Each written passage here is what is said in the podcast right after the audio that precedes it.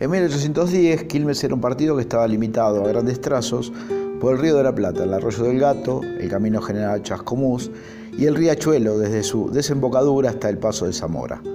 Hablamos de una extensión de 829 kilómetros cuadrados. Ahí estaba la reducción de los Quilmes, en una superficie de casi 20 kilómetros cuadrados que eran el centro poblado.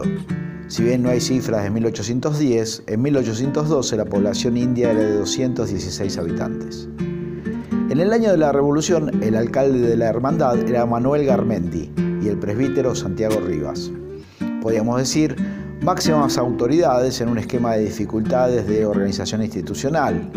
En los días previos de mayo no había comandancia militar y ya se había pedido el fin de la reducción. Se acusaba a algunos de los habitantes de contrabandear y de tener una vida desarreglada. Dice el historiador Daniel Santilli, ya no se trataba de la etnia de los indios Quilmes, sino de los habitantes del terreno donde se había levantado originariamente.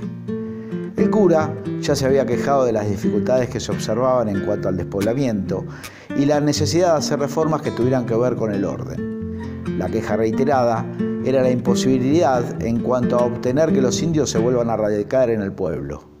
Este es un lugar donde se vive sin Dios y sin ley, diría. En ese contexto, hay dos temas que se me ocurren muy interesantes en relación a la Semana de Mayo.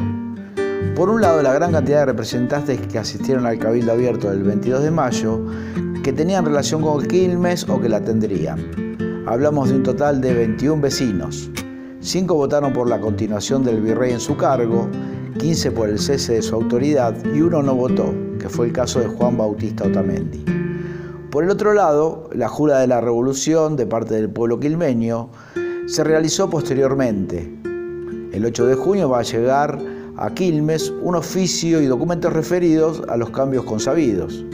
Si bien esos documentos no fueron especificados por el alcalde, podemos sospechar que se trataban de la proclama de la Junta Provisional de Gobierno, la intimación a la obediencia de las nuevas autoridades y la obligación de entregar las armas. Aquellas noticias debían publicarse en forma de bando. De esta manera, en la esquina de Mitre y Rivadavia, dice Garmendi, hice publicar las novedades en concurso de todas las gentes que, enterados de ellas, respondieron en voz alta que la obedecerían y estaban prontos a ejecutarlas. Es decir, el pueblo de Quilmes juró su subordinación a las nuevas autoridades el 10 de junio en Mitre y Rivadavia.